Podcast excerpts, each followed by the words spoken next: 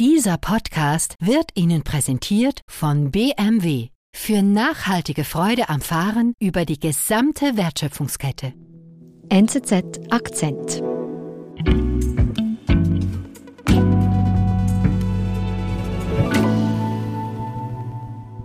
Hallo zusammen. Hallo zusammen. Ich bin Marlin Oehler, Produzentin im Team von NZZ Akzent. Bis zum 9. Januar wiederholen wir einzelne Podcast-Folgen, die uns besonders in Erinnerung geblieben sind. Und einer meiner Highlights war der Kulturkampf im Disneyland. Faszinierend, wie die Debatten über Wokeness und Gendergerechtigkeit nun auch den altehrwürdigen Disney-Konzern erreichen, der es sich nicht mehr leisten kann, diese gesellschaftlichen Entwicklungen und Impulse einfach zu ignorieren. Sich Fragen stellen muss wie, war Schneewittchen in ihrer Ohnmacht eigentlich damit einverstanden, dass der Prinz sie küsst? Und natürlich ließ auch der Sturm der Entrüstung aus der christlich-konservativen Ecke über diesen vermeintlich woken Wahnsinn nicht lange auf sich warten. Wunderbar erzählt alles von unserem USA-Korrespondenten David Signer. Viel Spaß dabei.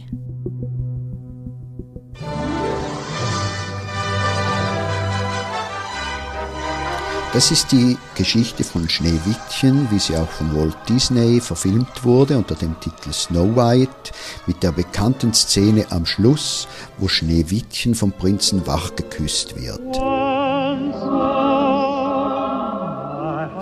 Es handelte sich um den ersten abendfüllenden Film von Disney aus dem Jahre 1937. Aber was auffällt, im Original, dem Märchen der Gebrüder Grimm, fällt Schneewittchen aus dem Glassarg, als die Träger stolpern, und er bricht ein Apfelstückchen, das ihr im Hals stecken geblieben ist, und kommt darauf wieder zu sich. Das war für Disney aber ein bisschen zu brachial, zu grob, zu wenig familientauglich, und er hat die Szene ersetzt eben durch den berühmten Prinzenkuss.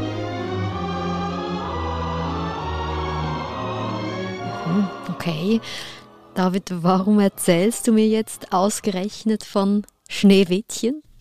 Ich erzähle das, weil es ein schönes Beispiel ist, wie Disney schon früh die Stoffe, die er verfilmt hat, dem Zeitgeist angepasst hat. Also er hat Szenen, die er den amerikanischen Familien nicht zumuten wollte, weichgespült.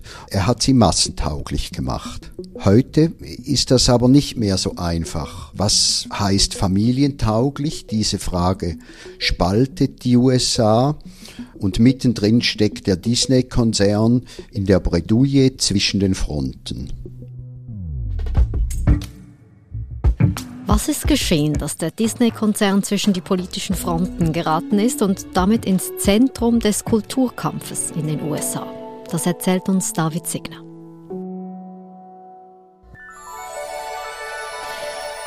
David, was hat denn Disney, der Unterhaltungskonzern, mit der Politik zu tun? Ja, dafür muss man wissen, der große Disney Park, das Resort, das steht ja in Florida. Florida ist republikanisch dominiert und während Jahrzehnten gab es eigentlich eine symbiotische Beziehung zwischen dem Gliedstaat Florida und der Walt Disney Company. Florida hat profitiert von Disney, ist ein einer der größten Arbeitgeber, 80.000 Angestellte. Der Disney Park bei Orlando ist ein Touristenmagnet. Auf der anderen Seite hat der Disney-Konzern Privilegien erhalten. Er hat eine quasi autonome Verwaltung in diesem Distrikt, sehr viele Freiheiten, schöne Steuererleichterungen.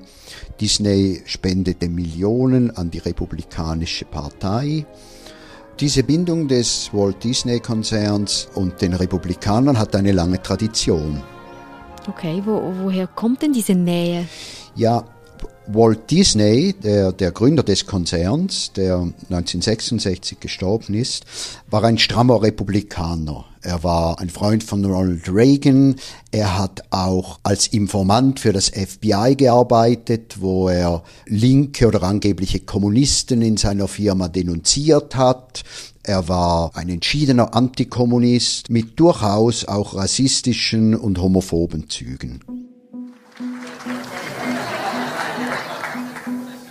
Und was ist denn jetzt aktuell geschehen, dass Disney zwischen politische Fronten gerät? Ja, also die wichtige Figur dabei ist der Gouverneur von Florida, Ron DeSantis, mhm. einer der einflussreichsten Politiker in der Republikanischen Partei. Er hat offensichtlich Aspirationen, neuer Präsident zu werden in zwei Jahren. Auch er ein strammer Konservativer. Und Ende März ist er also medienwirksam vors Publikum getreten mit Kindern im Hintergrund, die Schilder hochgehalten haben, Protect Children, Support Parents. Und er hat dann dieses Gesetz unterschrieben, das dann dermaßen Wellen geschlagen hat. Mhm, was ist das für ein Gesetz? Also das Gesetz heißt offiziell Parental Rights in Education, also elterliche Rechte in der Erziehung. Im Volksmund und vor allem von Gegnern wird es Don't Say Gay Gesetz genannt, also sag nicht schwul, weil es darum geht, dass die Lehrer und Lehrerinnen bis zur dritten Klasse Homosexualität und generell Gender-Themen, sexuelle Minderheiten im Unterricht nicht thematisieren sollen. So, so that's what it's about. It's about protecting parents' ability to be involved and it's making was, was sind denn seine Argumente dafür? Also aus seiner Sicht geht es darum, um eine Indoktrination der Kinder mit der ganzen äh, Vogue-Ideologie, Gender-Ideologie. Aus seiner Sicht werden die Kinder durch einen solchen Unterricht sexualisiert, findet, sie werden da konfrontiert mit Themen, die eigentlich gar nicht altersgerecht sind und wenn schon den Eltern zustehen würden. Also er wittert da eine linke, progressive, in Anführungszeichen, Indoktrination der Kinder.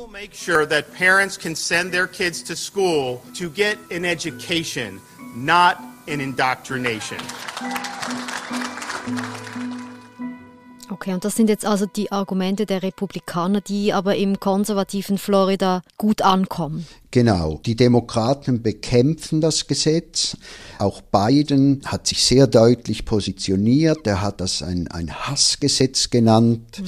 Sie finden das Gesetz einfach rückwärts gewandt, weil es, naja, ich meine, es, es gibt in den Schulklassen auch viele Kinder, die zwei Väter haben, zwei Mütter haben, transgender sind. Ähm, und ja, aus demokratischer Sicht soll das auch thematisiert werden. Das wäre nichts anderes als zeitgemäß. Mhm. Und wo kommt jetzt da genau Disney ins Spiel? Disney hat lange geschwiegen, als dieses Gesetz vorbereitet wurde und dann, als DeSantis es unterschrieb, kam es zu Protesten innerhalb des Disney-Konzerns, die reichten bis zu Arbeitsniederlegungen.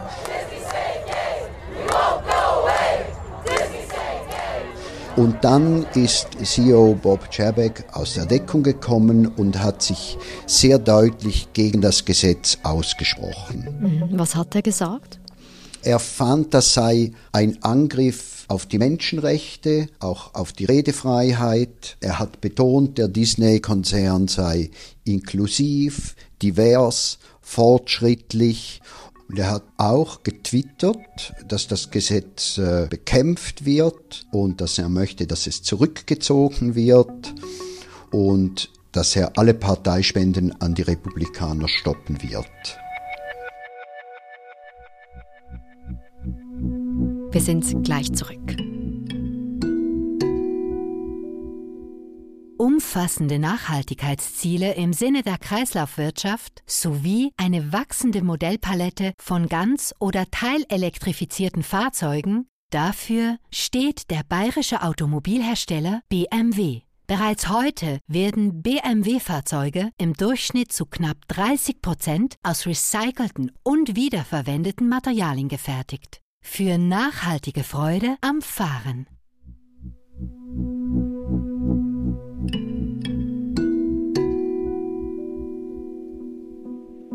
Interesting when like Wie hat denn der Gouverneur DeSantis reagiert, dass jetzt Disney sagt, wir wollen das Gesetz bekämpfen und die Parteispenden stoppen? Er hat sehr aggressiv reagiert. Er hat gesagt, Disney habe eine rote Linie überschritten. und er hat den Konzern richtiggehend bestraft. Er hat angekündigt, er werde diesen Sonderstatus des Distrikts rund um den Disney Park auflösen. Das bedeutet auch der Konzern bekommt keine Steuererleichterungen und andere Privilegien mehr. Er hat in diesem Zusammenhang auch immer wieder gegen Kalifornien gestichelt. Der Disney-Konzern hat seinen Geschäftssitz in Kalifornien. Kalifornien ist im Gegensatz zu Florida liberal eingestellt und ähm, DeSantis hat gesagt, er lässt sich vom liberalen Kalifornien nicht vorschreiben, wie die Leute in Florida ihre Kinder erziehen sollen. when people are threatening our parents and threatening our kids.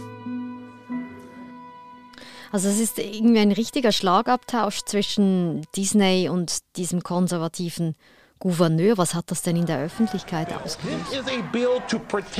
Ja, es sind natürlich die konservativen Medien wie Fox News. Orientation and transgenderism, we're not going to tolerate that in Florida. But there's no place in the classroom at that age. Talk to about sex. Die sind sofort äh, aufgesprungen, um diese Empörung zu bewirtschaften. Not for the state and not for Disney to control or indoctrinate children.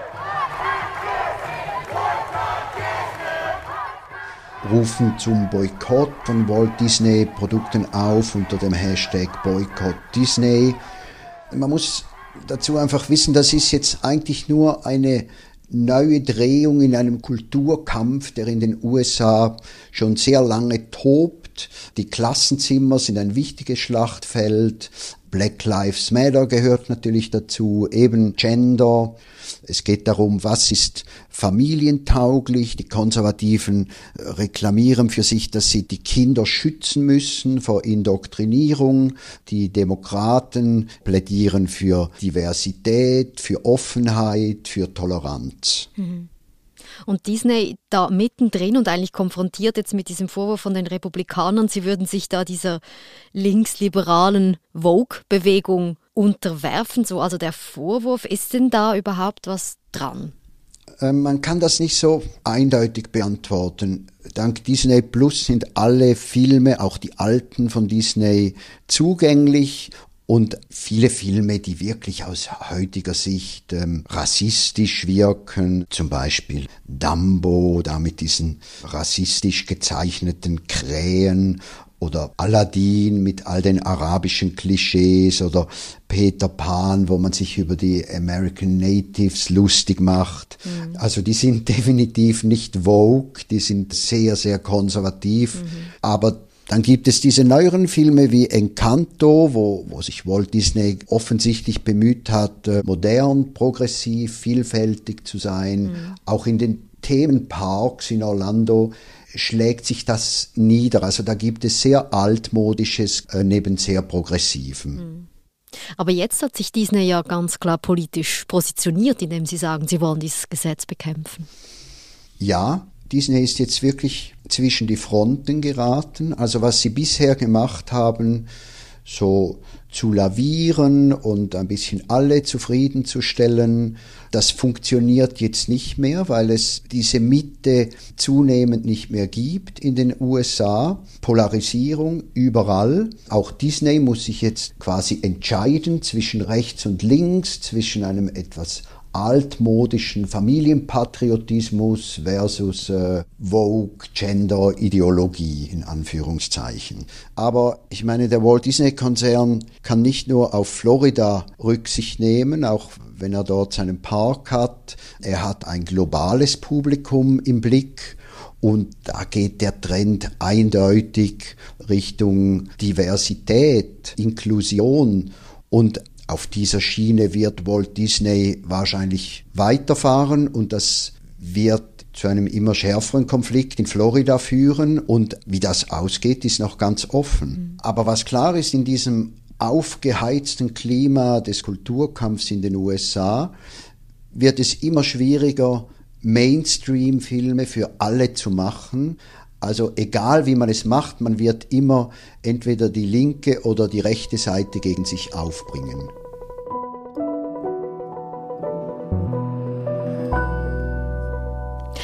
David, du hast uns am Anfang von Schneewittchen erzählt. Das Märchen war Disney 1940 zu brutal. Wie sieht denn das jetzt 2022 aus? Ist Schneewittchen Vogue genug? Nein, es ist nicht Vogue genug. Auch Schneewittchen ist ins Visier der Kritikerinnen gekommen. Es wurde nämlich bemängelt, dass Schneewittchen vom Prinzen ja geküsst wird, während sie schläft und von daher nicht von gegenseitigem Einverständnis die Rede sein kann. Ah. Also es handelt sich hier schon fast um einen sexuellen Übergriff. Und das geht natürlich 2022 ganz und gar nicht. Okay, gut. Ähm, ich würde sagen, wir belassen das mal dabei. Gute Idee. Vielen Dank und liebe Grüße zu dir. Dankeschön.